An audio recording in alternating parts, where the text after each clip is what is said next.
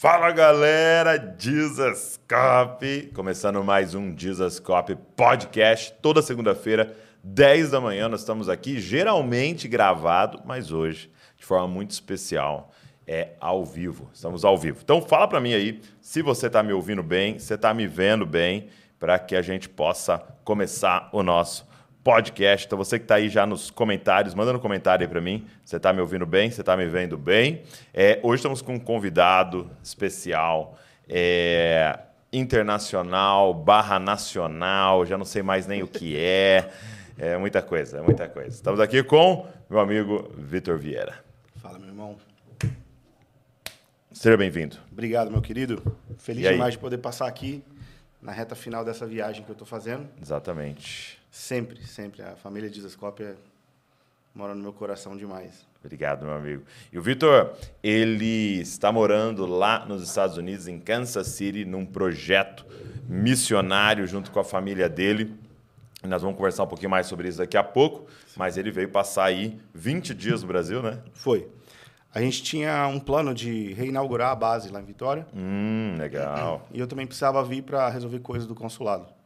Para poder ir e voltar, parte da minha missão, entrar e sair uhum. no Brasil.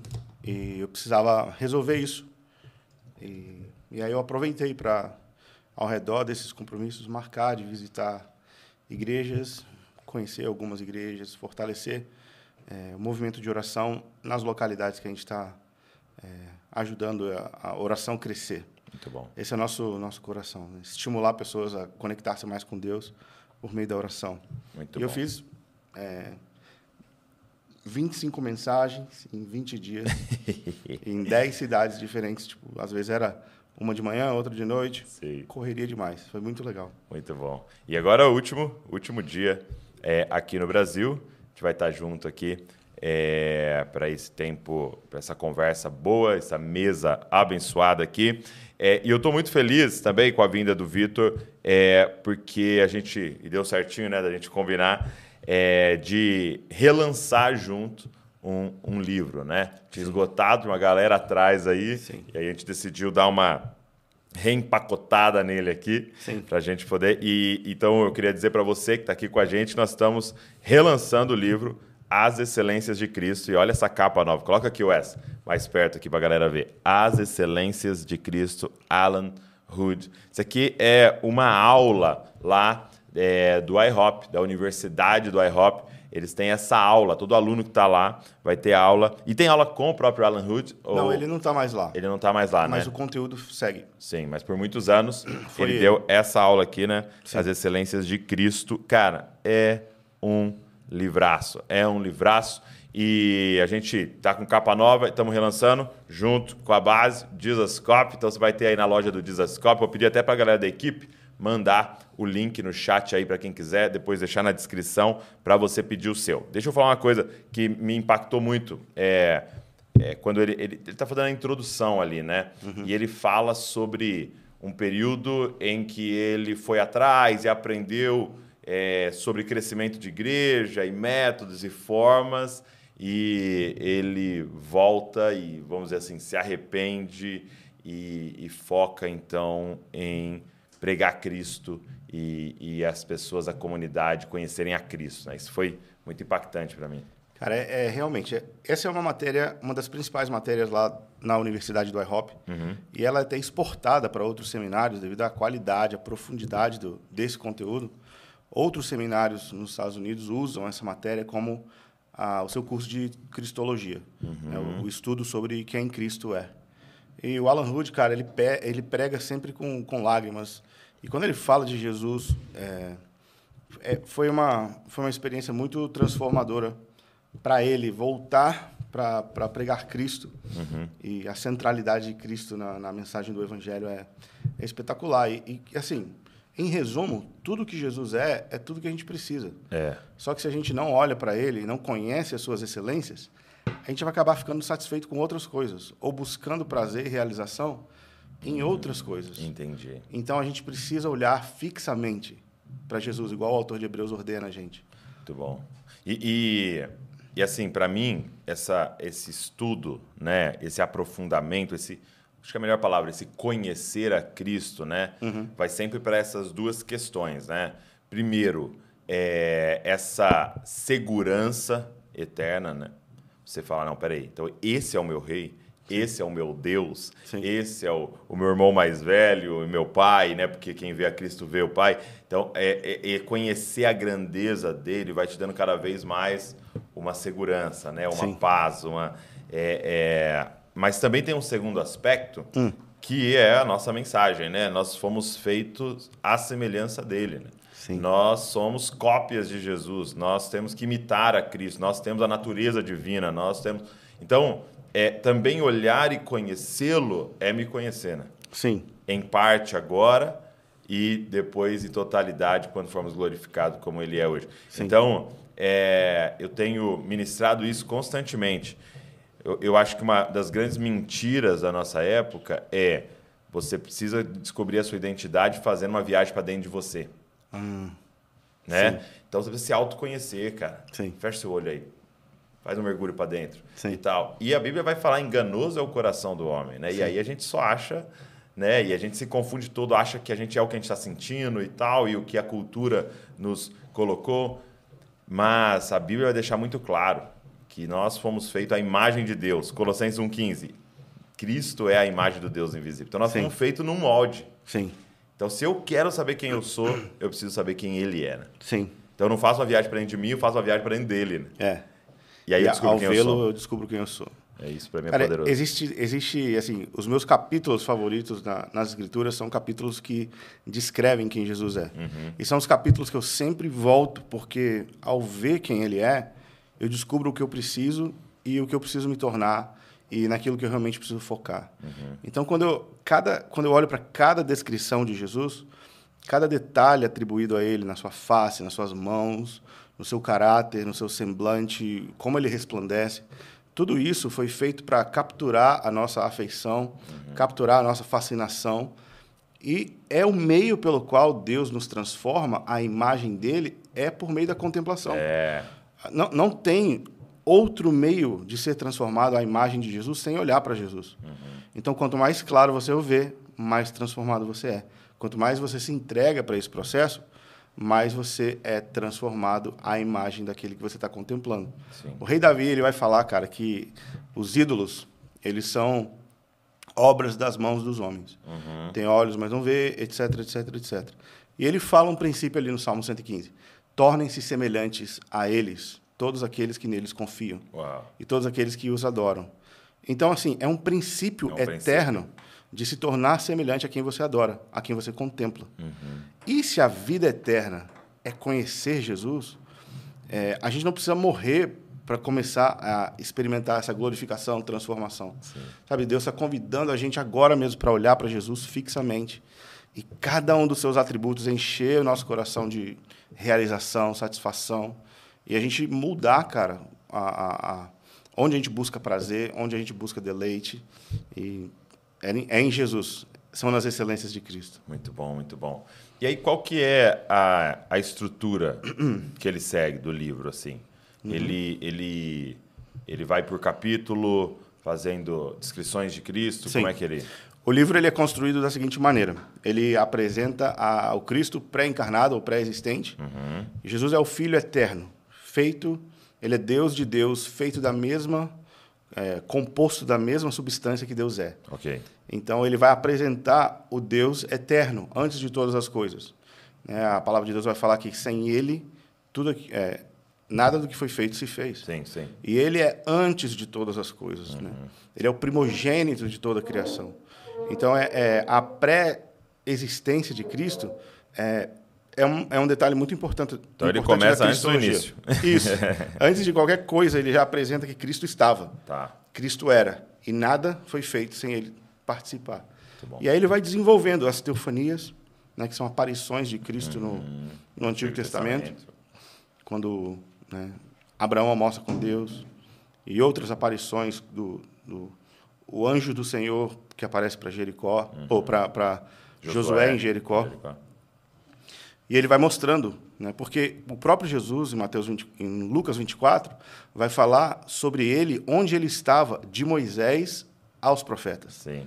E a gente acha que Jesus O surge. caminho de Emaús, né? É, Jesus surge na história, no Novo Testamento? Não. Quando ele fala dele mesmo, ele se apresenta de Moisés aos profetas. Então, é só isso já, seria fascinante, poder ver Jesus escondido nas entrelinhas do, do Antigo Testamento. Depois ele vai gastar um capítulo espetacular sobre a encarnação. Cara, que é, é um dos absurdos mais inexplicáveis. Não, inexplicável. Tipo, Deus que criou todas as coisas está dentro de uma das suas criaturas e essa pessoa não explode. Sim. E aí é- ele desenvolve, ele abraça o processo humilde de crescer, se desenvolver, aprender a falar, Sim. aprender a andar. E a própria mão que ele criou está botando bo comidinha na boquinha dele, está limpando ele, está cuidando dele, sabe? Aquela menina que foi antes de existir o desejo do, do próprio Deus que está no seu colo. Sim, sim, e aí ele vai sim. pintando um quadro maravilhoso da, e, da beleza e você da. pensar no- em Deus ali, encarnado, dependente. Sim. E no processo, Tipo, né? se, se ela não der o seio para ele mamar, ele morre. Tipo assim. Inacreditável, É, tipo né? assim, é. Como assim? O Criador. Então, isso, isso mostra o caráter humilde né, de Deus e como ele abraça o processo. Ele podia ter simplesmente entrado na história, Com 30 anos e. piscado e, bum, pronto, a obra da redenção está feita. Só que ele voluntariamente se esconde, abraça a disciplina, cresce, aprende a obedecer, igual o autor de Hebreus vai falar, e se torna né, a- a- Deus em carne. E aí essa é a- uma das grandes eh, discussões teológicas, né? A- o fato de a união hipostática de que Deus é homem para sempre. Sim. Ele não chegou no céu, tipo, abriu o zíper da sua fantasia de homem e falou assim, uh, Uh, chega. três, tr- três anos e meio lá naquele ministério, 30 anos naquela vida, meu Deus, nunca mais eu quero. Não, ele é homem para sempre. Uau. Então, é, ele, ele uniu-se à sua criação para sempre. Algum autor fala tem, tem carne na trindade. Imagina, tem um homem no meio da trindade, cara. E aí ele vai falando sobre o, o- a mansidão de Jesus, que é a sua habilidade incomparável de conter o seu poder para fazer do jeito do Pai. E a, a, a principal coisa, o principal milagre, na verdade, foi Jesus não ter feito tudo que ele podia fazer. Ok. Mas foi ele ter se submetido ao processo do Pai e feito só a vontade de Deus naquela hora. Porque ele é Deus. Ele podia resolver todas as coisas em um instante. Sim. E aí é o doce aroma da mansidão, que a gente vai che- cheirando a fragrância da humildade enquanto a gente vai lendo as páginas dos evangelhos e vendo a beleza de Jesus enquanto ele se submete ao plano de Deus, vai é, obedecendo até a morte e a morte de cruz. E aí depois ele faz um, alguns capítulos sobre a cruz, cara, que é espetacular. É, são esses capítulos que eu sempre volto na Páscoa. Eu leio eles todo ano na Uhum. É Páscoa. mesmo, é mesmo? Sim. Que legal. Porque, cara, é, é impressionante a, a jornada de, de Deus voluntariamente sangrar até a última gota por causa do amor e por causa da, eh, da, da, da alegria que lhe estava proposta. E nós somos essa alegria. Então, é, é a cruz, né, a, a cruz de Cristo é destacada de uma maneira espetacular nesse livro aí, As Excelências de Cristo. Só que não para por aí, né? Ele ressuscita, ele anda com seus discípulos por 40 dias, ele sobe aos céus e ele em Eu breve acho virá. interessante esse, esse, esse detalhe, né? Que às vezes a gente ignora da ascensão, né? Sim, Porque vamos dizer que há, havia outros homens que tinham ressuscitado, né? Uhum, Então você pega o próprio Lázaro, você tinha um homem ressuscitado andando por aí, sim. né? Estranho, né? Mas é somente esse que ressuscitou Ele está à direita de e Deus. foi assunto aos céus. Né? Sim, é, é muito importante olhar para a Muito ascensão. importante a ascensão. Até porque os anjos, quando Jesus sobe, falam: Ei, não fiquem preocupados, porque do mesmo jeito que ele está subindo, com o corpo natural, Aham. vendo, sendo visto por Sendo todo mundo, visto. de uma maneira literal, ele também vai, vai ser visto novamente, ele vai descer de novo. Então, a- e a ascensão é muito importante também pelo aspecto de a gente poder observar o que Jesus está fazendo agora. Então, Jesus está fazendo o quê? Será? Passando o feed, assim, esperando o tempo passar, rolando o Instagram dele, falando, pai, deixa eu ir e tal. Não, ele está à direita de Deus, onde ele intercede por nós. Uau. E quando a gente vê as interações de Deus com Deus na Bíblia, a gente pode ver o conteúdo do que eles oram. né? O Salmo 2, o Pai fala, pede-me e eu te darei as nações. Sim. E no, Salmo, no, no, no João 17, o, o filho fala para o pai: Pai, eu desejo que aqueles que você me deu, que eles estejam comigo, que eles vejam a minha glória.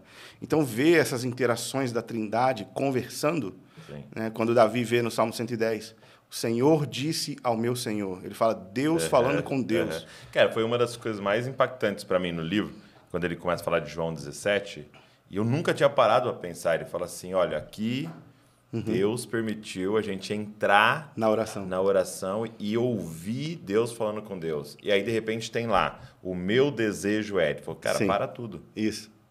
Deus falando com Deus e revelando o meu desejo. Sim. Qual que é o desejo? Qual o desejo de Deus? Tem, né? e, e colocando de forma lúdica, é se casar com a gente, né? Sim. Pai, aonde eu estiver, que eles estejam também, né? Leva Sim. eles para morar comigo, né? Sim. Então, eu nunca tinha parado para pensar em João 17 nessa perspectiva, né? E ele acende e coloca João 17 como um dos capítulos mais importantes das Escrituras, né? Porque Sim. você está ouvindo Deus falar com Deus. Né? Sim, né? não é toda hora que você vê isso. não é.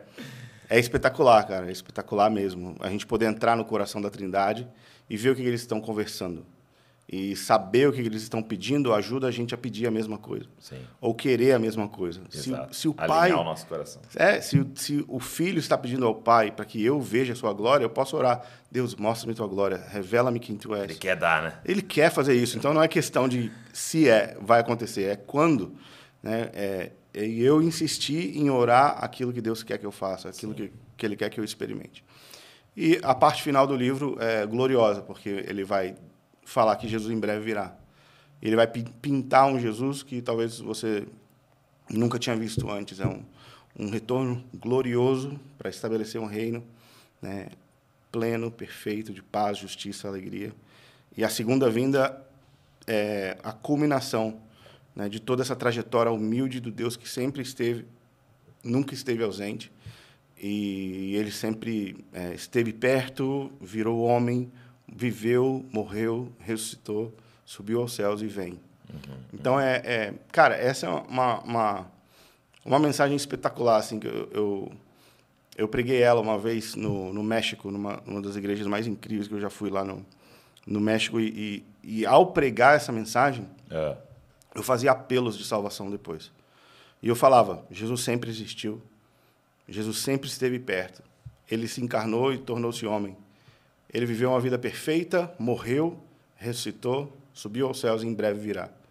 Você quer entregar a sua vida para esse Jesus? Parece que eu pintava um quadro real para as pessoas de quem Jesus é e houveram salvações assim, muitas salvações. Era uma igreja mega. Uhum. E, e, nos três cultos eu preguei essa mesma mensagem e fiz apelo de salvação. E é, é uma experiência incrível quando a gente exalta a centralidade de Jesus acima de qualquer outra coisa. Jesus, quando ele é exaltado, ele atrai as pessoas para si. Então, a, se a gente puder, sabe, é, por meio desse material, destacar Jesus acima de tudo Sim. e no centro de tudo, maior do que tudo, eu acho que Jesus vai, vai atrair muitas pessoas para Ele, né? Tanto fascinando os crentes quanto salvando pessoas que ainda estão distantes. Sim.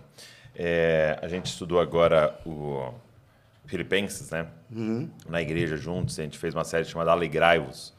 É, e a gente decidiu fazer essa série por causa do, do, do, momento que nós estamos vivendo como nação, e principalmente um, um pós-pandemia, e tudo, tudo que a gente está vivendo, é, e um, você percebe um aumento né, dos conflitos emocionais e da Sim. ansiedade, da própria depressão e tal. A gente falou, vamos fazer um alegrai-vos, né? Sim. E, e, e, quando a gente começou a estudar Filipenses, a nossa conclusão foi exatamente essa, né? É, como é que Paulo escrevendo de uma prisão romana, marmetina, sendo ali. É, é, porque tem toda a tortura da, daquela de estar ali, mas também não sabendo se sairia ou se, se seria é, decapitado, morto, executado. Então, você imagina, tipo assim, todos os dias será esse contexto de. Será que é hoje? Será que é hoje? Será que é hoje? Será Sim. que é hoje? E aí. É, ele escrevendo e consolando quem está fora, né? mandando quem está fora ficar alegre, alegre alegrai-vos no Senhor. De...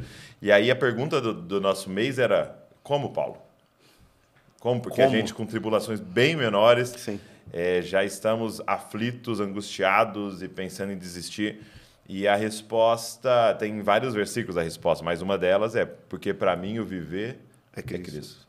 e morrer é lucro. Sim. Então, é, a presença de Cristo, o relacionamento com Cristo para ele era o grande foco. E aí, de repente, prender-me é me dar mais tempo com Cristo.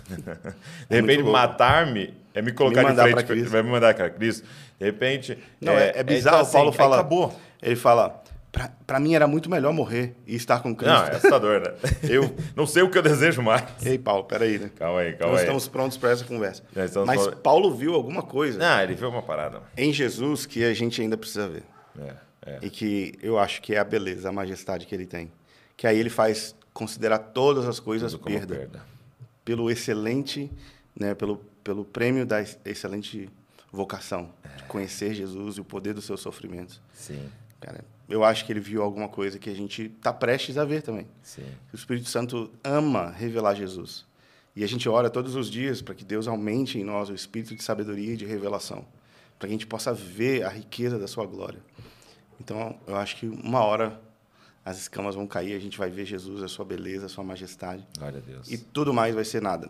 Sim. Então, esse é um, um material para isso, ok, gente? Para te dar aí um é, lenha, né? Lenha para queimar. Então, eu queria incentivar muito você a ler, você a usar isso aqui como material de discipulado. Sim. É, eu queria incentivar você a ler com outras pessoas. A gente tem feito isso aqui. A gente tem tido os nossos grupos de discipulado, né? principalmente aqui da liderança do Desascope, e a gente lê um livro junto, lê dois capítulos por semana, senta à mesa, discute os dois capítulos, come, aplica e vamos para os outros dois capítulos. Isso tem feito a gente crescer muito e esse é um livro para isso, as excelências de Cristo, ok? Então tá relançado, tá aqui no chat, eles estão mandando o link para vocês. Também tem é, na descrição para você que está vendo gravado. Só você pegar aí o seu, a gente manda na sua casa. Beleza. Agora, eu queria te fazer uma pergunta. Não, faça isso. É, esse é um livro para você, você ter e para você ler uma vez, ficar de cara, ser tremendamente abençoado, mas para você ter na sua prateleira, Para consultá-lo, né? Isso, para você pe- pesquisar e pregar sobre Jesus, é uma ótima fonte de, Exato. de exato. pesquisa, porque tem um monte de dados históricos, tem muita informação mesmo. É, eu, eu visito esse livro frequentemente. Tipo, no Natal, eu leio sobre a encarnação, na Páscoa, eu leio sobre a, a crucificação, e eu acho que é um recurso para todo mundo que quer estudar Jesus de uma maneira séria. Muito bom, muito bom. Deixa eu te fazer uma pergunta. Diga. Você tá lá em Kansas City, Sim. no IHOP. É... Para quem não sabe, o que, que você está fazendo lá? Qual que é a sua missão lá? A minha missão é liderar o Departamento de Fala Portuguesa da Casa de Oração Internacional de Kansas City. Lá a gente é uma casa de oração que funciona 24 horas por dia, 7 dias por semana, há 23 anos. Uau. Então a gente está no meio, quase no meio da terceira década de oração incessante. É com certeza algo espetacular que vai entrar para os livros da história Bom, conforme é, o tempo vai passando. E o nosso coração é equipar as nações para que mais oração possa acontecer. Porque antes do retorno de Jesus, oração vai estar acontecendo incessantemente em todo lugar. E hoje existem nove países no planeta que falam português. São mais ou menos 300 milhões de pessoas. muita gente. Brasil, Portugal, países na África, na Ásia. E a gente quer equipar a igreja que fala português com os recursos que Deus nos deu da universidade, do modelo de oração incessante que a gente tem, o modelo Arpitaça, da teologia de intimidade com Deus, fim dos tempos. E tudo isso a gente está formatando em um curso que a gente vai realizar presen- presencialmente e online a partir Uau. de agosto do ano que vem. Então, a partir de agosto, as pessoas podem ir para o IHOP e vai ter aula em português Sim, e também o módulo online. sim. Legal. A gente vai abrir poucas vagas, porque a gente não quer que seja uma, uma escola para qualquer pessoa, assim, ah, quero estudar alguma coisa. Não é, a gente quer, a gente está mirando pessoas conectadas com o movimento de oração. Ok. Que achar essa galera. É, exato. A gente quer achar líderes, porque é, essa é a nossa, nossa graça, né? Equipar pessoas para fazer a grande comissão avançar por meio de oração incessante. Então, a gente quer encontrar quem são essas pessoas estratégicas que Deus está capacitando e ungindo para mobilizar a oração incessante nas cidades. A gente quer encontrar essas pessoas, trazer elas para Kansas City, ou se elas não puderem ir, a gente quer também treiná-las online. Esse é o meu, nosso coração lá do, do iHop. Essa é a missão, essa é a missão. É isso Pegar que a gente está fazendo. Material e traduzi-lo é, para o português, trazê-los para o nosso contexto, né? Sim. Vai ser incrível, vai ser muito bom. E a minha, minha pergunta é a seguinte: você, por muitos anos, eu, eu gosto muito de uma fala sua sobre. É, como é que é o. Ecossistema. Ecossistema, né? Você, por muitos anos, ficou nesse ecossistema né, do movimento Sim. de oração, onde você tinha ali o iHop, principalmente o Mike Bickle, influenciando quase todo esse ecossistema e Sim. tal. Então, você consumiu, você é, participou de longe, você lia os livros, participava de tudo que tinha e tal, fez até uma visita lá algumas vezes e tal. Sim. E de repente você muda para lá. Sim. Né? E vai viver é, entre eles, com eles e trabalhar. Liderando tá? com eles. Liderando com eles. A minha pergunta é, é como é que foi essa comparação, né? quadro de longe e o quadro de pertinho? É, o que, que talvez superou suas expectativas? O que, que você viu de longe é diferente lá? Como é que foi? Cara, é, é o ecossistema para mim cada vez mais vai fazendo sentido, porque o Mike Bickle era um quadro que eu tinha na, no meu escritório. Ah, é? E agora ele é uma pessoa que está ali 10 passos de mim orando. Sei, e, ele, sei. e ele me manda um, um, e-mail com emojis falando do, do prefácio que ele escreveu para o meu novo livro. Sei, então, assim, o mundo ele não, não dá volta, né? ele capota. e e para mim, cara, como um, um, garoto que cresceu ouvindo eles, estar lá e, e ter a, a, posição de liderança para o departamento de fala portuguesa é muito gratificante. A minha, a minha experiência tem sido mais positiva que eu podia imaginar, porque o, o tipo de gente com quem a gente está lidando é, é, um tipo de gente muito de Deus. Sim. Sabe, é um povo que se entrega de verdade à, à oração incessante. Todos nós passamos pelo menos quatro horas por dia dentro da casa de oração. A gente levanta o nosso próprio sustento para ser missionários ali. Uhum. Então, é, a gente não está ali por causa do sonho americano, por causa dos benefícios uhum, que a gente uhum, tem uhum. nos Estados Unidos. A gente está ali para sustentar a oração dia e noite. Então, automaticamente, o tipo de gente com quem você trabalha é absolutamente diferente. O David Slyker, que é o meu chefe direto, cara, ele sempre me desafia a amar mais, perdoar mais, a crescer. É mesmo? É impressionante, assim. É, mas, eu, mas assim, me, me, explica um pouco melhor, em que contexto, assim? É, tipo, a gente fez a transição uhum. né, do, do, do, departamento. É, e a, o nosso combinado é o que, que, a gente pode fazer, o que, a gente pode fazer para o Elcio, que era o antigo diretor, crescer, prosperar e avançar. O, a sua missão é essa. Uau. Então, assim, é, é um, é um cara que ele está me estimulando às boas obras e a pensar nas pessoas não como competidores ou como é, rivais. Ele fala assim: o que a gente pode fazer para o Elcio crescer? O que a gente pode fazer para ele prosperar e avançar com aquilo que ele está fazendo no Brasil? Vamos fazer isso. É, e, o, e o F-Hop? O que a gente pode dar para eles para que eles possam mobilizar ainda mais oração? Porque eles são uma referência no Brasil. Como que a gente pode servi-los e dar para eles recursos? Porque até então, os ministérios olham para essas oportunidades como um. Eu te faço isso, troca, eu né? te dou isso. É, acaba sendo um, um, um comércio, né? E, e, assim, nem sempre é dinheiro. Né? Não, é influência. Mas é influência, né? É influência, mas ele falando assim: como que a gente pode amar gratuitamente? Como que a gente pode entregar tudo sem esperar nada de volta? Bom. E assim, um chefe te falando isso, eu ficava, eu ficava, pensando assim, né? Não, eu preciso chegar lá, eu preciso arrebentar. Bater meta. A escola precisa crescer. Horários. Ele falou, Vitor, relaxa, cara. Se tiver dois, três pessoas nos primeiros anos, a gente está feliz. A gente está aqui para orar, né? essencialmente. E tudo isso é a graça de Deus que faz Deus. a gente abundar. E, e, assim, é inegável a graça de Deus que vai fazer crescer. Mas ele me ajuda a ver as pessoas, especialmente o Brasil, não como um mercado, não como um, um campo que eu posso sacar Uhum, mas uhum. onde que eu posso semear e, e, e, andar em graça, sabe, com pessoas e fortalecer, encorajar as casas de oração, estimular eles. O que, que você pode pegar daqui e ser bênção para você? É seu, toma. Cara, eu, vi, eu percebi isso. Eu percebi, você está falando de. Né, você a teve palavra lá, né? seria generosidade, né? Sim. Eu percebi isso nos caras em tudo, né? É, o tempo que a gente ficou com o Mike Bickle, ele fez questão de, tipo, a gente teve um a honra de ficar assim umas, sei lá, quatro, cinco horas com ele, né, na conversa. Você percebe o cara tentando entregar tudo que daria naquelas cinco horas. Sim. E aí anotações, o que ele puder mandar. E, e aí foi muito impressionante para mim. É, ele ministrou no Lidere como Jesus, né? Sim. Nossa conferência de líderes à distância, ao vivo, ele entrou, você traduziu, né? Sim. E terminou, ele me mandou um e-mail. Ó, oh, é, obrigado por ter por me deixar participar e não sei o quê, sempre que você precisar, me manda mensagem e tal, conta comigo. Aí ele falou assim, ó, e eu nunca, ele, aí ele colocou em letra maiúscula, uhum. nunca, eu nunca quero receber nada por isso. Se vocês tinham algum plano de me dar uma oferta, dê para os seus filhos.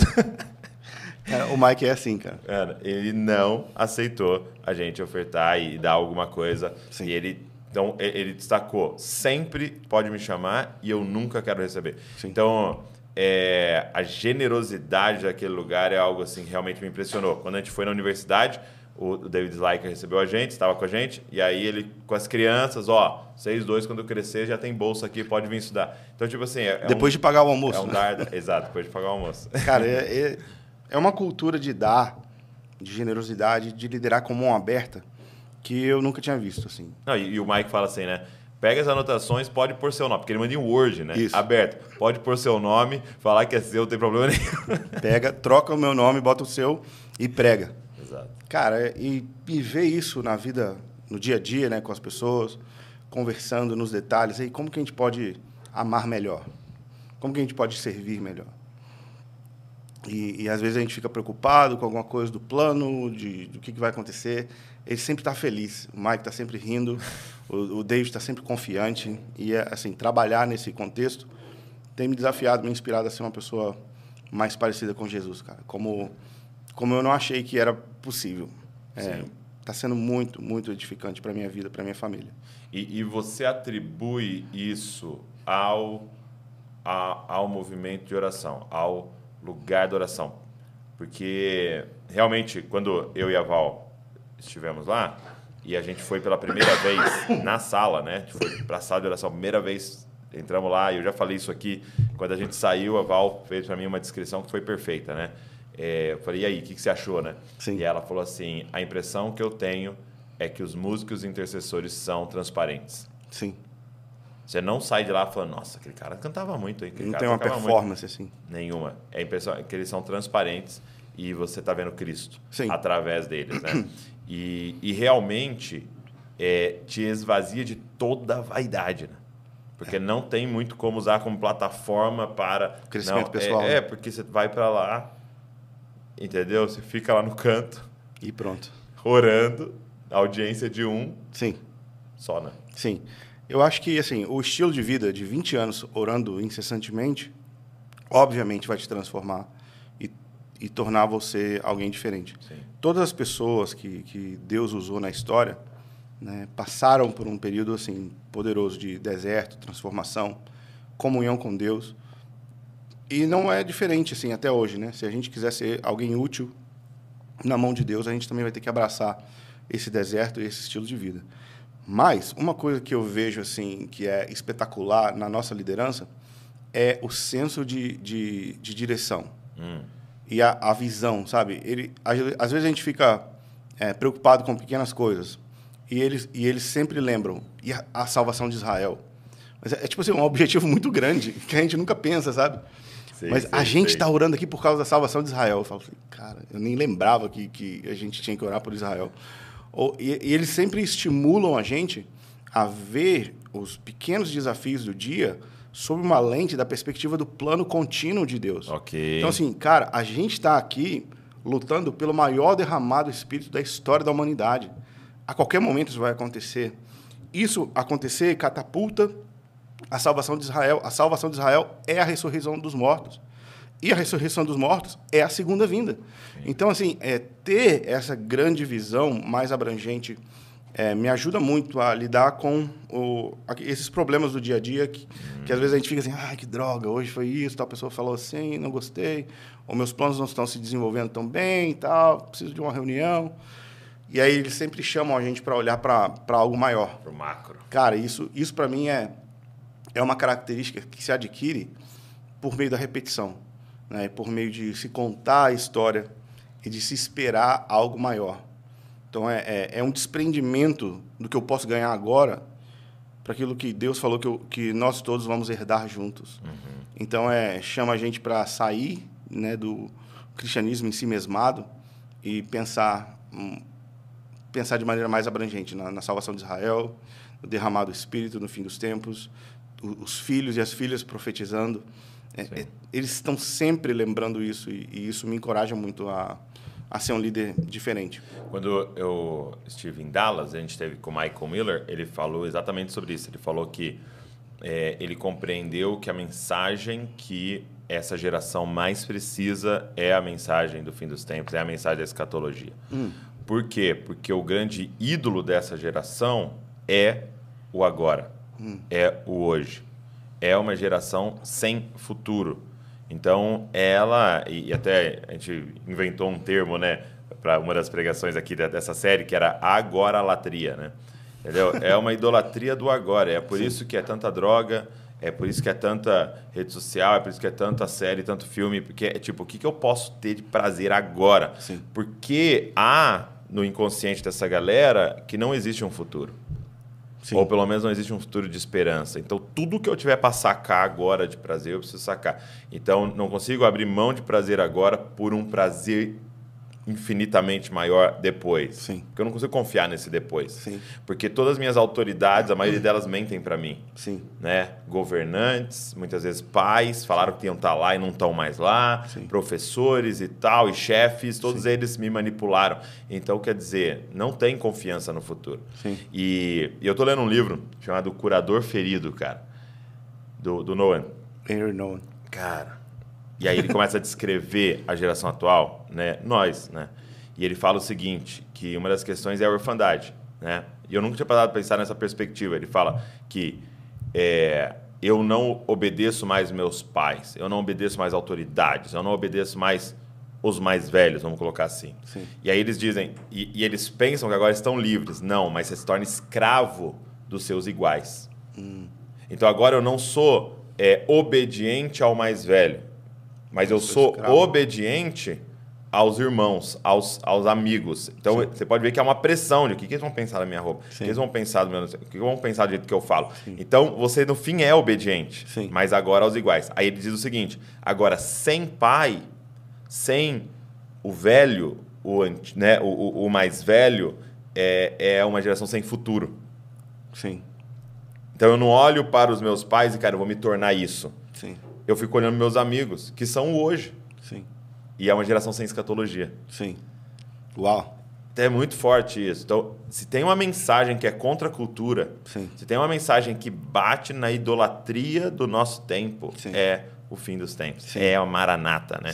E, e, e, quando a gente começa a se moldar como igreja, você percebe que a gente começa a pregar isso, né? Seis Sim. passos para o seu casamento, seis passos Sim. para o, o, ganhar dinheiro, seis passos para, entendeu? Para o hoje, né? E tem isso na Bíblia. Claro, tem, tem o manual, Sim. mas sempre nessa perspectiva eterna, né? É, eu, eu, como pastor, eu, eu, eu me sentia muito tentado a me ocupar de coisas que iam resolver as questões das pessoas agora que eu preciso pregar uma série sobre casamento, eu preciso pregar uma série sobre criação de filhos, e tudo isso é muito importante. Sim, sim. Mas a gente esquece que todas essas pequenas histórias estão dentro de uma narrativa muito maior. Sim. O plano de Deus, cara, é encher a terra com a sua glória, e não que você tenha um casamento bom. Sim. Você pode ter um casamento bom, desde que isso coopere com o plano de Deus de encher a glória, a terra com a sua glória. Então, assim, é, eu o, o, nosso desafio é conseguir conectar essas nossas pequenas palavras proféticas e essas nossas pequenas experiências com Deus à grande narrativa do plano de Deus. tipo, Deus quer se mudar para a terra. Deus quer encher a terra pra, da, do conhecimento dele.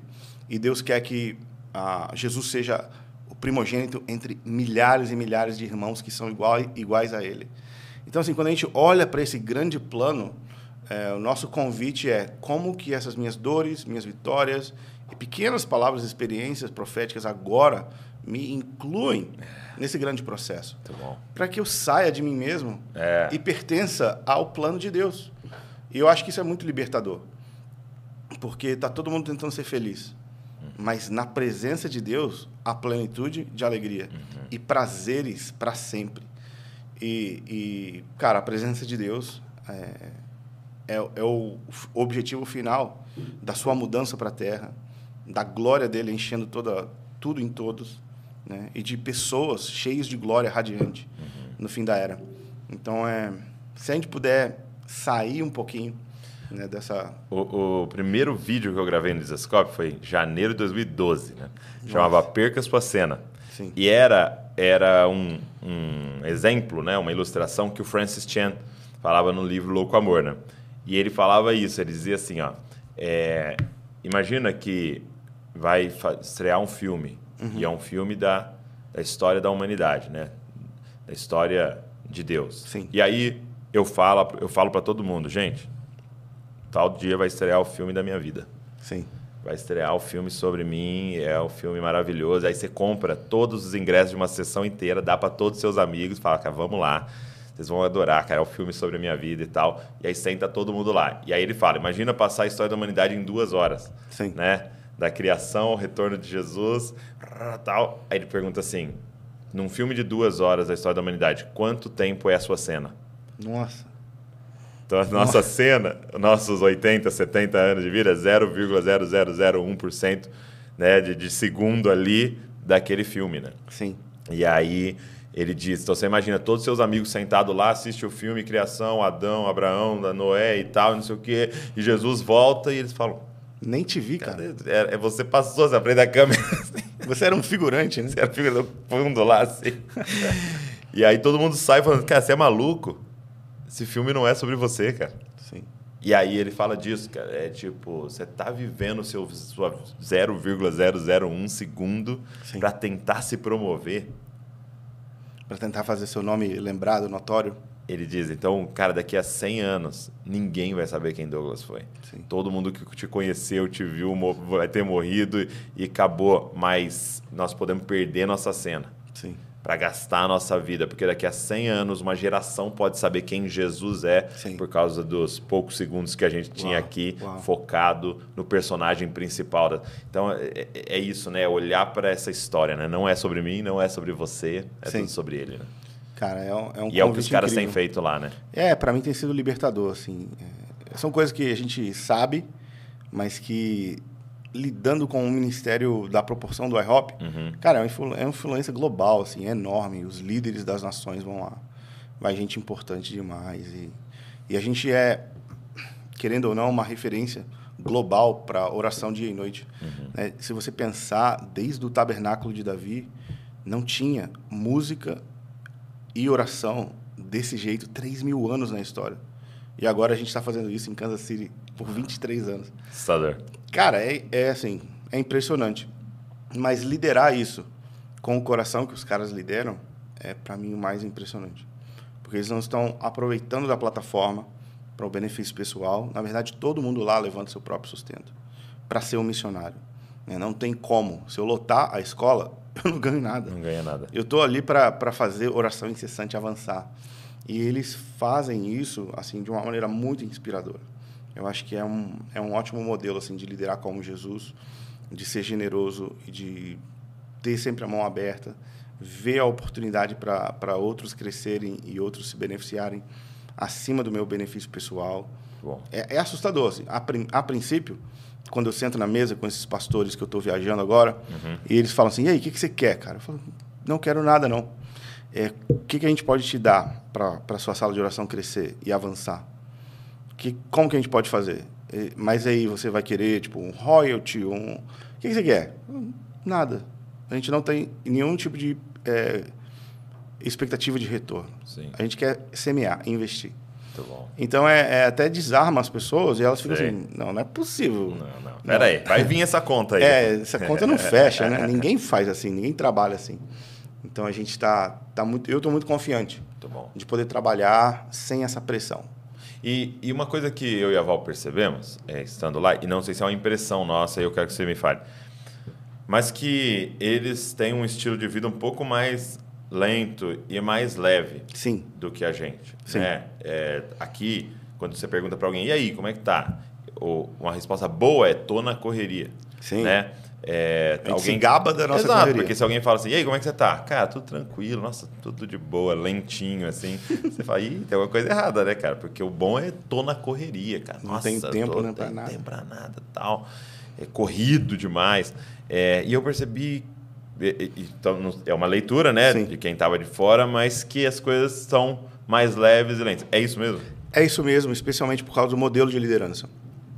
Eu fiquei desesperado na, nas primeiras reuniões de liderança. Eu sentava com uma mesa de 20 pessoas para a gente fazer tomar as decisões da universidade e eu ficava assustado é. com a paciência do David de é. ouvir todo mundo e de considerar todo mundo e de não tomar uma decisão e falar assim a gente vai fazer isso porque eu fui criado a tipo assim mano eu sou um pioneiro e eu preciso uhum. abrir espaço na, na cavar na floresta abrir derrubar árvore eu preciso cara se eu não fizer mano eu preciso liderar, eu preciso chamar as pessoas para isso, tal. O modelo de liderança é um modelo inclusivo a, a um ponto que demora, uhum. mas o resultado é que está todo mundo sempre na mesma página. Ok. E está todo mundo junto, confiante nas, nas decisões então, não que é tá um líder cheio de auxiliar. Não, de jeito nenhum. Ele não, ele não senta, tipo assim, com você no canto para, tipo assim, olha, aquilo que tal pessoa falou, não é bem assim, mas a gente vai. Sabe, não tem essas conversas Paralelas. de bastidores, de assim, é, queremos construir alguma coisa que eu não posso falar aqui na mesa. E não, é todo mundo na mesma página. E, e esse é um trabalho que eu fiquei assustado, literalmente, porque o meu modelo de liderança até então era assim, galera, vem quem quer, estamos correndo, é, o desespero dessa hora, precisamos produzir, vamos embora. Deus tem pressa. Deus tem pressa. E, e, e os processos lá demoram meses. Demoram meses, cara. Quando alguém escreve para a nossa faculdade para se matricular, existem 20 pontos de contato até fechar a venda. É tipo. Eu a... não quero vender. É, tipo, eu quero te conhecer. Eu quero ser seu amigo. E eu quero saber se o que a gente tem é realmente para você. Uau. Então é assim, eu não estou interessado na venda. Eu estou interessado em saber se Deus tem isso aqui, a HopKC para você nessa próxima estação. E são 20 contatos. E aí, me conta sobre isso. Me fala sobre isso. E aí, 20 vezes vai para frente. Você, você que, que, que, sabe os processos de, dos funis de venda, tipo, dois, três contatos, pá, pronto. Ou quanto um menos, contato, quanto menos. Né? Sucesso. E, e, e é pelo. Lá é o contrário. Porque aí o aluno chega, todo mundo no escritório conhece ele já. É mesmo. E, tipo assim, a gente celebra quando um cara chega das nações ou de qualquer outro lugar dos Estados Unidos. Os alunos online têm o mesmo tratamento. Então, é, é uma prioridade diferente. É um modelo de construção, de liderança completamente diferente, nova para mim. E, às vezes eu ficava desesperado. Inicialmente você Isso. ficava. Mas aí eu aprendi a confiar, porque o resultado é, é exatamente o que eu nunca consegui ter todo mundo na mesma página o tempo inteiro. Mas e quando discordam um do outro? É, a gente conversa na mesa e não toma decisões. E espera. E espera. E espera. É, ah, eu não concordo na seleção, eu concordo. E aí não vai. Conversamos de novo, conversamos de novo. É impressionante. Porque o cara é o presidente da universidade.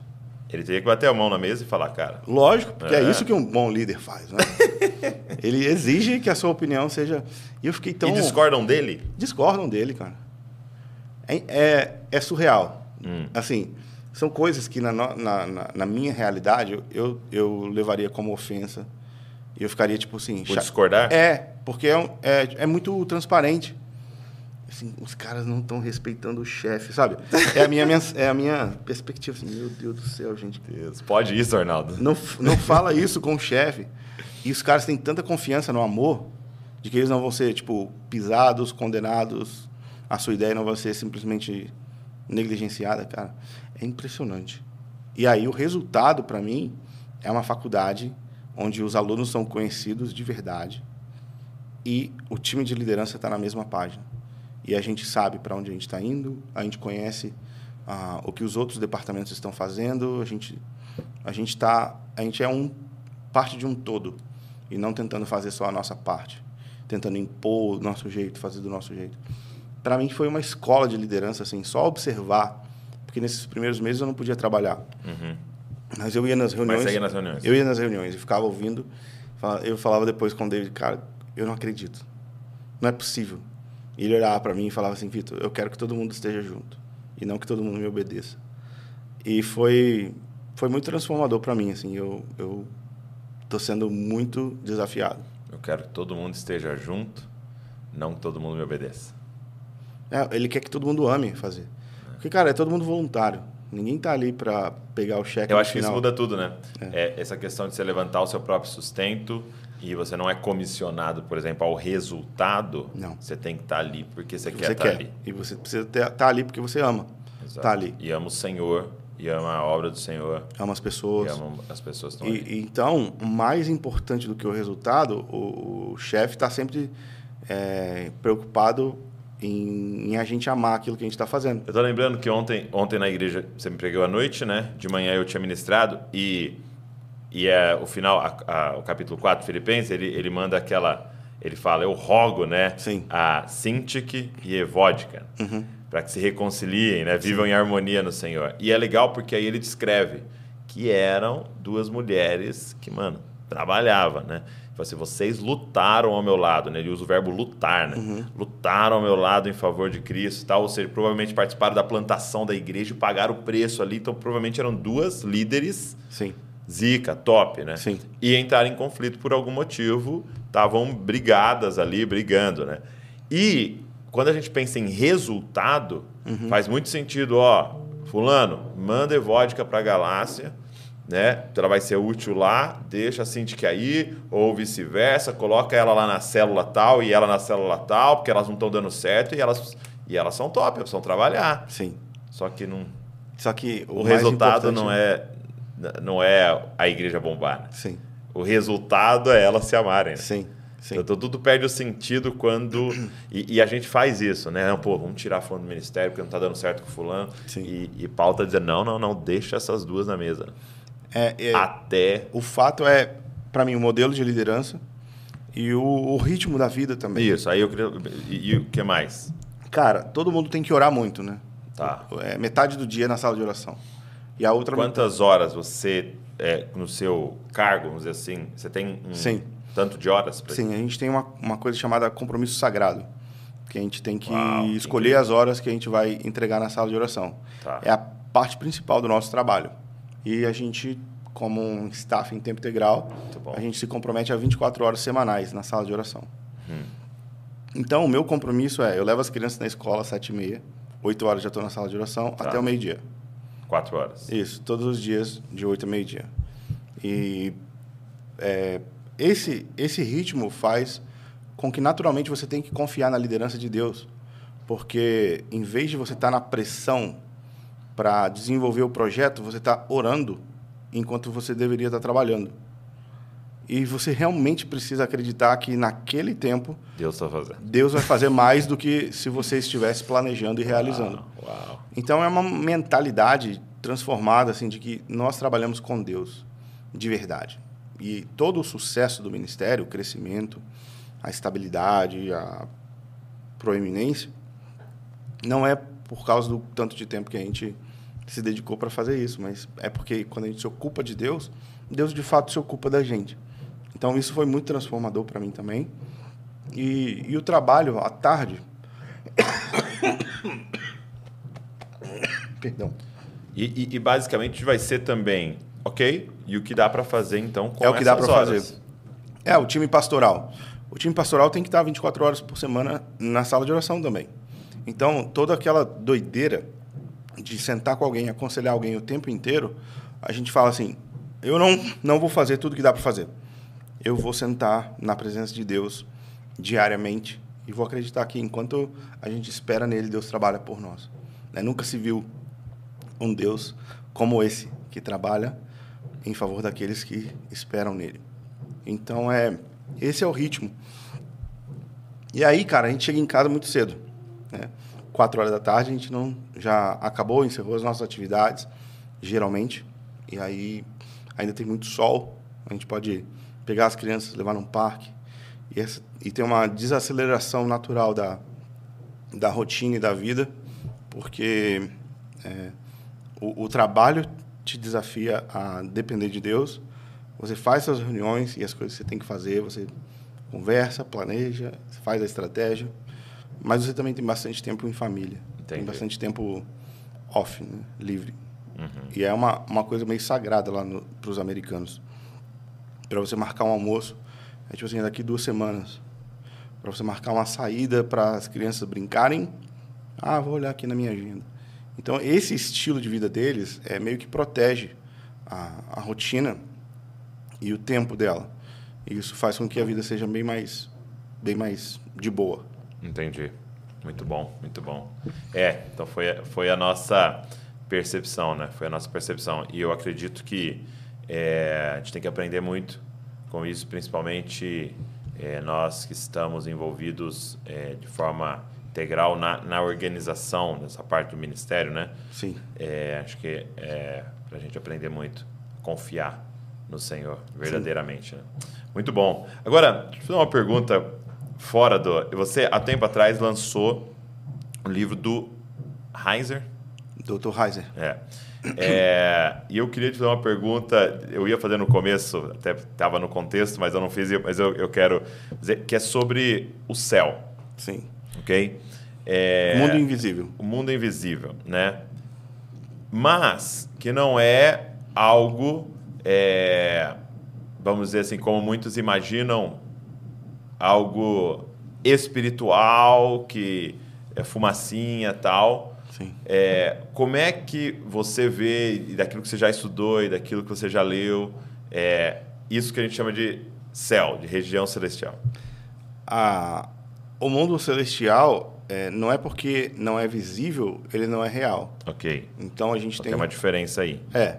Então o, a questão é que desse lado da, da eternidade e desse lado do, do, do plano de Deus, a gente não consegue ver aquilo que é real e literal nos, nos seres espirituais, nos ambientes espirituais. Sim. Então, uma coisa não cancela a outra. Porque, E- porque você, a gente começou, eu falei que lá no início, né? Você falou Deus, homem, né? Com corpo, Uhum. Sim. ele é, ele é assunto aos céus. Sim, Então esse Deus, né, Jesus encarnado, físico, está num trono. Então ele está em algo físico. sim, sim. Imagina, se ele sentar na fumacinha, ele cai, porque ele tem massa. Porque ele é um homem. Ele é uma Ou ele É pessoa. Goku. É, aí, aí já não sei essa, É, a teologia do Goku. vou nem entrar. Então, é, é- o céu é, é real, palpável, Aham. dinâmico. E o plano de Deus é trazer o céu para a terra. E o fato de que Hum, Deus vai ressuscitar os nossos corpos, para que, que ele vai dar para a gente um corpo de novo, se a gente poderia ser uma fumacinha espiritual e interagir? Uhum. Então, a ressurreição dos mortos é uma afirmação de que a matéria é boa, de que o mundo criado é bom, e de que Deus tem um plano de fazer convergir tudo que é espiritual com tudo que é material. Então, vai chegar um tempo na, na história onde o espiritual vai ser visível e não vai se tornar real. Mas a Ok. gente vai poder se relacionar e interagir com o mundo espiritual de maneira aberta. né? Essa é a convergência que Cristo faz, né? de juntar todas as coisas que estão no céu com todas as coisas que estão na terra. E ele é isso, né? Ele é isso, em pessoa. Nele habita a plenitude da divindade, mesmo sendo um homem. Essa convergência, né? Nele estava 100% homem, 100% Deus, né? 100% céu, 100% terra, Sim. se encontrava nele, né? Então Sim. ele é o, o primogênito dessa realidade que dessa virá, nova né? criação. Sim. Ele é o, ele é o prime, primogênito da, da, de toda a criação, ele é o príncipe dos reis da terra, ele, é- ele é, é a primícia daquilo que Deus vai fazer com todos os seus filhos. E a interação que a gente vê quando Jesus ressuscita, ele come e a comida não cai no chão, tipo o fantasminha, o ghost, né? Ele passa pela parede, mas a roupa passa junto. Estranho, estranho. Estranho, ele, ele aparece e some, falando, Sei. Pai seja convosco, parte o pão e bluf, desaparece. Que E- provavelmente aparece em outro lugar, né? mas ele aparece na praia fritando peixe. Então, assim, existe uma relação dinâmica entre o, o, o sobrenatural e o natural, e eu acredito que o futuro é a convergência dessas duas realidades. É, Muito bom. Isso, e, e aí nesse livro Sobrenatural, É. o Dr. Heiser ele vai tratar passagens bíblicas que são esquisitas, É, que a gente evita, tipo a serpente do, do jardim, né? A- na historinha bíblica, né, na escolinha bíblica, a gente bota uma, uma cobrinha. Uhum. Mas é, era um serafim, né? era um, um ser é, espiritual interagindo com Adão e Eva. E, e, era real, porque eles conversaram uma conversa real e eles falaram assim: é, se você comer, você vai ser como nós. Mas naquela hora, ele não era mais como Deus, porque ele já tinha caído. Então ele está convidando é, Adão e Eva para refletir a imagem de um ser caído, um, um, um, Elohim caído. Né? Vocês serão como Deus, não como o Deus Yahvé, mas como deuses. Né? E aí ele vai tratando esses textos assim que a gente vai lendo.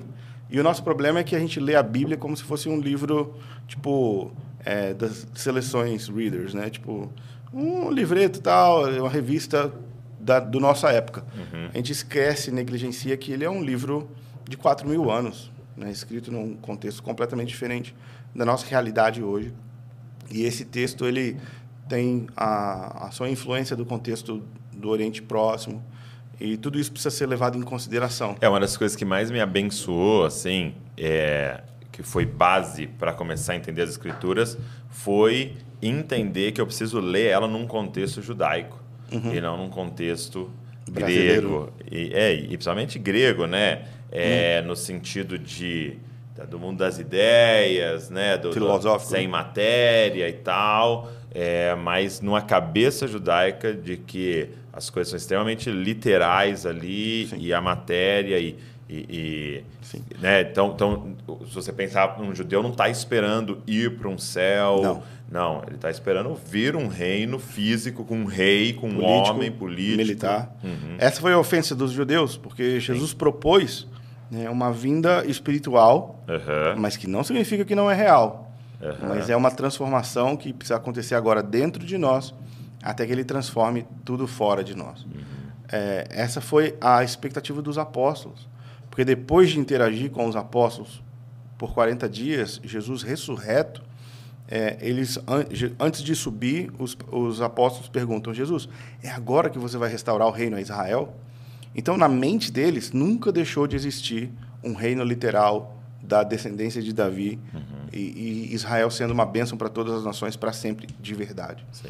E, e, essa forma grega de pensar até desconecta o Antigo Testamento do Novo. Né? Sim, faz um péssimo trabalho. É, porque começa a não ter sentido, né? Todas aquelas histórias literais, como um filho de Davi, como um descendente de Abraão Sim. e tal, para algo né? Subjetivo. Subjetivo, simbólico, e a gente começa a usar tudo como símbolo. Sim. Né? Não, a multiplicação dos pães é um símbolo disso. Ah, não, é um símbolo disso. Aquilo não é um símbolo para aquilo. Tudo muito lindo. Muito legal. Né? E com resultados maravilhosos do que está sendo proposto ali, porém, né, não é ser fiel não é o que o texto ao diz. texto bíblico. Né? É, a gente precisa sempre honrar o texto aquilo que ele está propondo para a sua audiência imediata. Sim. E o que, que aquelas pessoas que ouviram ele a primeira vez entenderam. Isso. Porque, tipo, uma palavra hoje, 500 anos atrás, uhum. a mesma palavra significa uma coisa absolutamente diferente. Agora, imagina 4 mil anos atrás. Sim. Então, a gente precisa ser cuidadoso, cuidadoso com a gramática, com o contexto uhum. né, e com com a literalidade do, da Sim. profecia bíblica. Eu vi alguém falando sobre, por exemplo, um texto que falava de navios, né? E aí essa pessoa começou a falar sobre os containers, né? que vem navios e pesados e tal. Isso aqui no navio Meu de Deus, lá gente. não era disso, não tinha isso, né? Então é, é a gente ser fiel ali, né? Sim. Eu queria, eu queria abrir para a galera fazer algumas perguntas antes da gente é, e até alguém perguntou qual é o nome do livro que você citou, então é Sobrenatural. Sobrenatural, o que a Bíblia diz sobre o mundo invisível e Uau. por que isso é importante. Esse livraço. É um livraço, tá lá na loja da base. Tá, então é a base... Você tem também? No, no... Eu tenho. Não, não, não sei, no Descobre não sei se tem. Sim. É, é, como é, fala o link aí pra galera. shop.abase.org Então manda aí no, no chat pra galera aí, por favor, galera da equipe, shop, shop.abase.org. Beleza, você Sim. pode pedir lá. Muito bom. É, então, eu queria abrir para você fazer uma pergunta. Você pode mandar a sua pergunta aí. Manda a sua pergunta é, para o Vitor responder assim, mas só pergunta difícil. Ah, não, brincadeira, brincadeira. Mas dentro do nosso, do nosso assunto, aquilo que a gente está conversando aqui, eu queria interagir. Aproveitar que é ao vivo, né, gente? Não é sempre que nós estamos aqui ao vivo, geralmente é gravado, né? 10 da manhã, toda segunda-feira. Mas nós estamos hoje ao vivo aqui. Eu quero que você participe junto com a gente aqui. Beleza? Mandaram para vocês aí também o link aí. Depois vocês entram. É, muito bom, muito o Israel bom. subirá aqui destacando o, a aula que ele teve com o Alan Hood do Excelências de Cristo. Falou que foi uma aula com ele, tem uma liderança incrível. Muito bom. É, chat. o Israel ficou lá, né? Estudou lá com a gente. Estudou lá um tempo. Muito bom. Esperar a galera aqui. Você que está aí, já pode mandar a sua pergunta aí.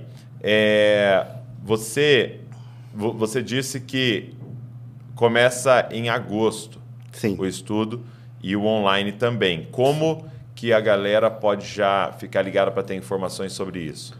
A melhor maneira é seguir, seguir o nosso novo Instagram, que é ah. IHOPKC Português. Deixa eu até mandar no chat aqui.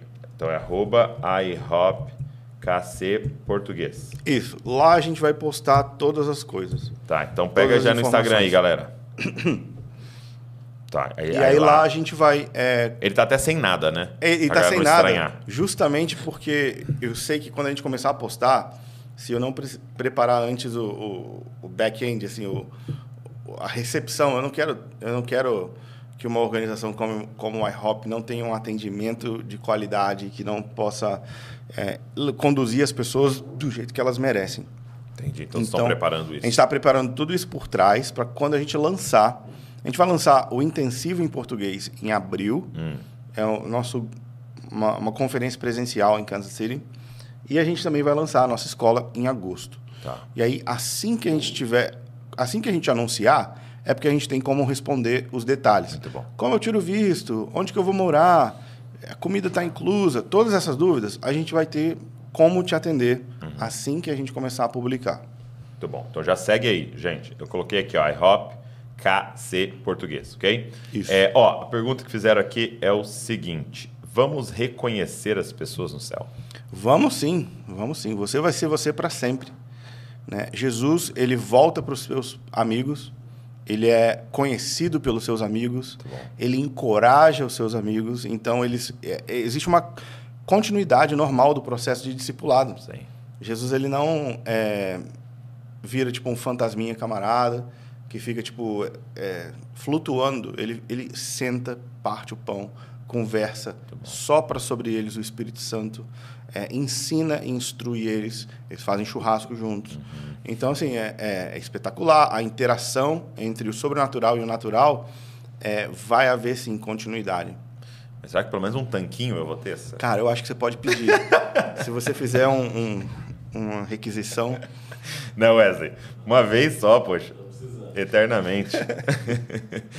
é, achei interessante aqui, uma pessoa perguntou é, como será a operação do Espírito Santo durante o milênio? Sim.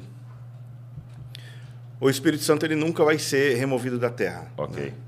E o Espírito Santo, assim como o filho é, vai receber uma noiva e o pai vai receber uma família, né? O Espírito Santo ele recebe uma casa para habitar yeah. plenamente. Então, é, a nossa vida de oração vai só crescer. É o, muito mais o, real. Né? O aumento da profecia e do poder de Deus vai crescer. E a, a grande finalidade da, do ministério do Espírito Santo é revelar Jesus. Uhum. E Jesus falou que existe uma vida inteira para conhecê-lo. Então, o Espírito Santo vai estar em nós, nos revelando quem é Jesus cada vez mais. Só que agora a gente vai ter um corpo glorificado, sem dor, sem pecado, sem traumas, sem é, nuances. Tipo assim, será que ele disse aquilo mesmo que ele queria dizer? Porque hoje a gente ouve a voz do Espírito, mas da nossa carne, da alma, é. né, influência maligna. Então você fica sempre nesse tirando isso, tirando isso, tirando para achar, né? Agora imagina o Espírito Santo falando com você e você Uau. 100% confiante de que é Deus revelando Uau. Deus para você. Então, a gente vai ser completamente cheio do Espírito Santo, a gente vai ser incapaz de pecar uhum. e o Espírito Santo vai continuar revelando Deus eternamente para a gente. Então, assim, cara, vai Se ser prepara. espetacular. Vai ser espetacular demais. É... Fala da importância de estudarmos o fim dos tempos. Meu pastor disse que não é importante porque é muito comum cairmos em um misticismo. Sim, é muito comum a gente é, se enveredar pelo, pelo caminho da escatologia e se envolver com é, teorias de conspiração. Então, assim, evite aprender escatologia pelo YouTube, Ok. né, com, com vídeos sensacionalistas, né? Tenta achar teólogos, referências e pessoas que vão te ajudar numa jornada consistente e que vão sempre apontar para as escrituras. Para mim, o, o principal benefício de se estudar o fim dos tempos é você estar preparado. né? Você preparar a sua vida de acordo com aquilo que você acredita que é o futuro. É, existe um poder dinâmico em você viver o agora sabendo aquilo que vai acontecer com você. Então, tipo, você acorda de manhã e você pega o ônibus e vai trabalhar porque você sabe que daqui 30 dias você vai receber. E aí, então, vale a pena o quê? Se esforçar, O- toda pagar dis- o preço, a disciplina.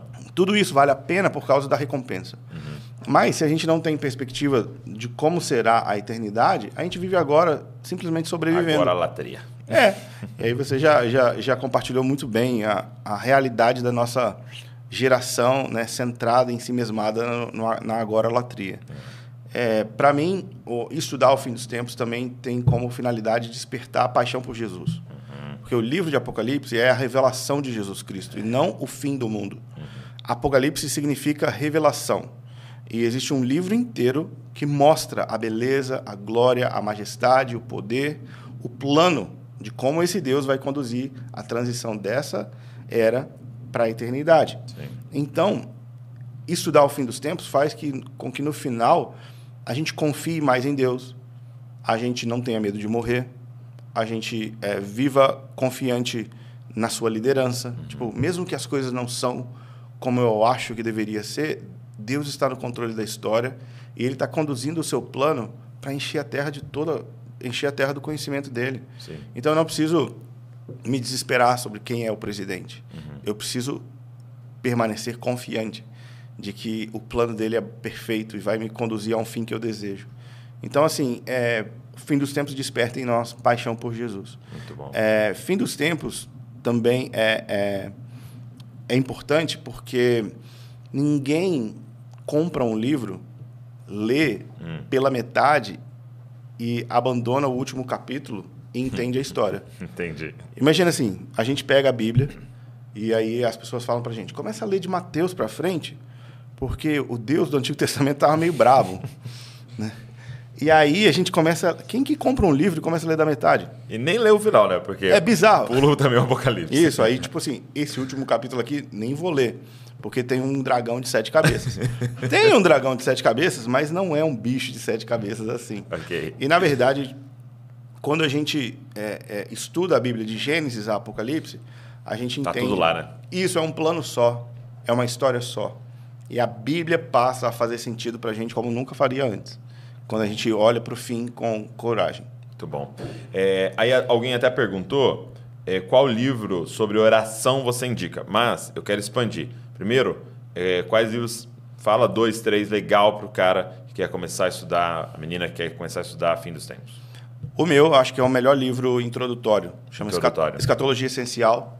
Tem lá na loja do Jesus Copy. Legal. É só... é, é, são introduções aos grandes temas escatológicos. Muito bom. Então é a melhor maneira para você ser introduzido. Tem um capítulo sobre por que estudar o fim dos tempos, panorama do, de Apocalipse e todos os outros detalhes do fim de uma maneira bem condensada e, e fácil de abordar.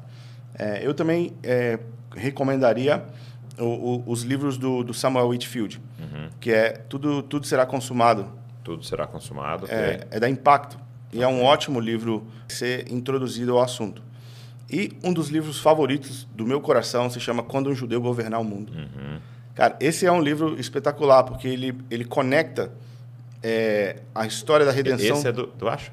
Não, esse é do Joe Richards. Do Richards. É, o Joe, é, ele escreveu esse Quando um Judeu Governar o Mundo, e é, cara, um dos livros mais deliciosos assim de ler, porque ele vai conectando os pontos da, de Gênesis a Apocalipse, e ele tem uma grande ênfase no reino milenar, e ele aponta para a realidade de um reino que está vindo. Então, assim, ele realmente desperta o seu coração para para amar, sabe, o plano de Deus e, e entender mesmo. Muito bom. Muito legal. E, e até uma indicação que eu faço é lá no Na Mesa nós temos um curso é, do Vitor comentando Apocalipse inteiro. Sim. Capítulo e versículo a versículo. Foi trampo, hein? Cara, aquele foi trampo. E a gente tem o, o caderno de Apocalipse, né? então ele rabisca e tem a câmera em cima inteirinho, tá? Então lá no Na Mesa é, você também encontra Apocalipse comentado inteiro pelo Vitor e é muito legal. Sim. É, e aí então, quais livros você indicaria sobre oração? Eu, eu indicaria primeiro um pequenininho devocional, Orações para Fortalecer o Seu Homem Interior, do Mike Bickle, que é tipo um livro bem prático Tá. para você levar contigo pro, pro seu devocional. Ele vai te ensinar a fazer listas de oração. Porque às vezes a gente chega para estar na presença de Deus e, nem- e, assim ora aleatoriamente, mas ele vai te ensinar a, a- a preparar algumas listas que fazem com que a sua vida de oração seja mais dinâmica, Muito bom. né? Então, orações para fortalecer seu homem interior. Isso. Mike Bickle. Isso. Eu também recomendaria o do, do meu amigo Michel Duque, é, Cultura de Oração. Muito bom. Para mim é um, um ótimo recurso. E o do Tim Keller, né? Oração do Tim Keller, eu acho que é, tipo, todo mundo tinha que ter. É fenomenal. Todo mundo tinha que ler aquele livro. Cara, esse livro também é pancada também. Ele diz assim: é, você, o, o seu verdadeiro eu, você é verdadeiramente quem você é quando ninguém está olhando. Por isso que é o entra no teu quarto, Uhum. Sim. fecha a porta, né? Então se você consegue só ser intenso com Deus em público, Sim. ali naquele momento da adoração, mas quando você vai para o seu quarto, não é essa a realidade. O Sim. seu quarto é a realidade, né? Você é quem você é é. uma fantasia, né? Sim. É, e aí ele fala assim também, e você ama o que você é inclinado a fazer quando você não tem nada para fazer. Tô com tempo livre. Qual a primeira coisa que você pensa em fazer? Ah, vou tirar um tempo de oração. Vou conectar com Deus. É. Incrível. Ou é uma outra. Então, cara, é pancada. É, é um ótimo Sim, livro. quero. Muito bom. É, vou para a última, hein? Vou para a última aqui. Vamos ver. É, vou- deixa eu, eu tenho que selecionar. A última eu tenho que selecionar. Tem um aqui que é sacanagem. Fala É. sobre os 150 capítulos que falam sobre o fim dos tempos e o glorioso dia. Um por um? Será? Fala sobre os 150 capítulos da Bíblia que fala sobre o fim dos tempos. Aí Então, tá aí. a gente tem um curso, na verdade, que é ah, chama Glorioso Dia. E Hum. toda segunda-feira eu estudo ao vivo. É mesmo. Toda segunda-feira eu entro ao vivo no Zoom com gente do mundo inteiro para estudar um dos 150 capítulos do Fim dos Tempos. É tipo uma jornada incrível. A gente está E como é que a pessoa consegue acesso a isso? é lá Tá? em basecursos.org. Basecursos.org. Põe aí pra gente, basecursos.org.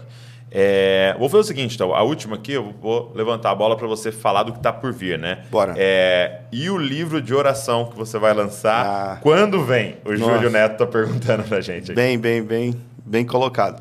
Cara, eu acabei, eu comecei escrevendo o livro aqui no Brasil e acabei ele lá no iHop.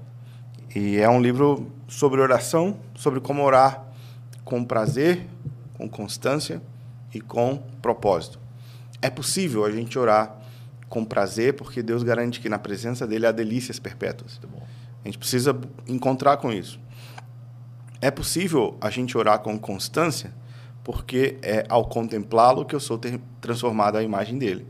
E é possível a gente orar com um propósito, porque Deus deseja fazer e realizar o seu plano por meio de parceria com seus amigos. Muito bom. Então, é, o livro vai se chamar A Coisa Mais Importante do Mundo Uau. que é a nossa vida de oração. E aí, nesse livro, eu vou contar detalhes sobre como foi a minha trajetória de construir a minha vida de oração, de preparar um lugar de oração na cidade de Vitória por mais de 10 anos, e como tudo isso culminou onde eu sou hoje, parte da liderança da Casa de Oração Internacional lá em Kansas City.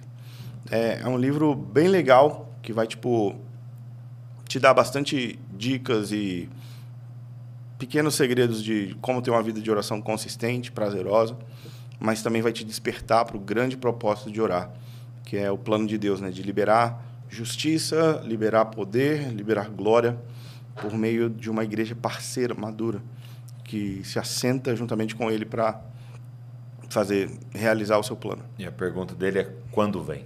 Quando vem? Quando virá? O Nem- livro, o livro está na pré-venda. Só o pai. Ninguém sabe o dia. ninguém sabe a hora. hora.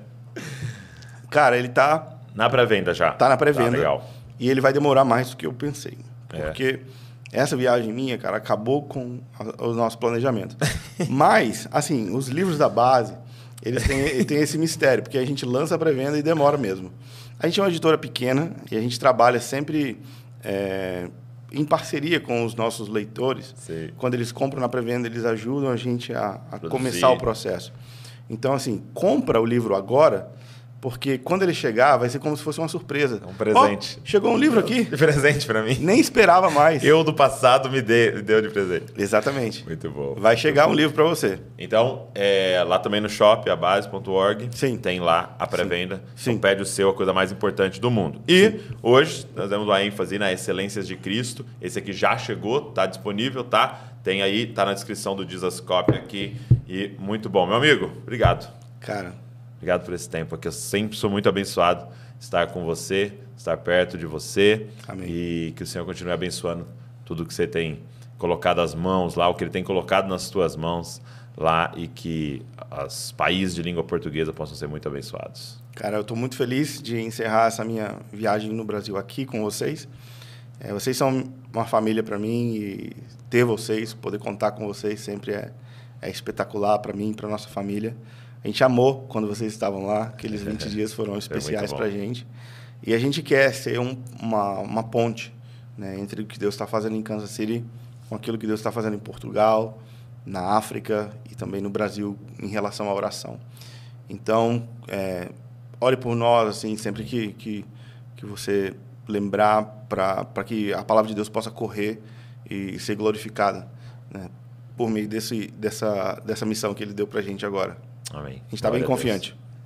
É nóis. Você que ficou com a gente aqui, assistindo, ouvindo. Espero que você tenha sido abençoado aí, inspirado. Deixa um comentário aqui que o Senhor ministrou no seu coração. Também pega o link, manda para todo mundo e ó, se inscreve no canal. Gente, você acredita tem gente que assiste e não tá inscrito? Isso aí chega a ser crime. Não Crime acredito. é, A polícia vai aparecer na sua casa te prender.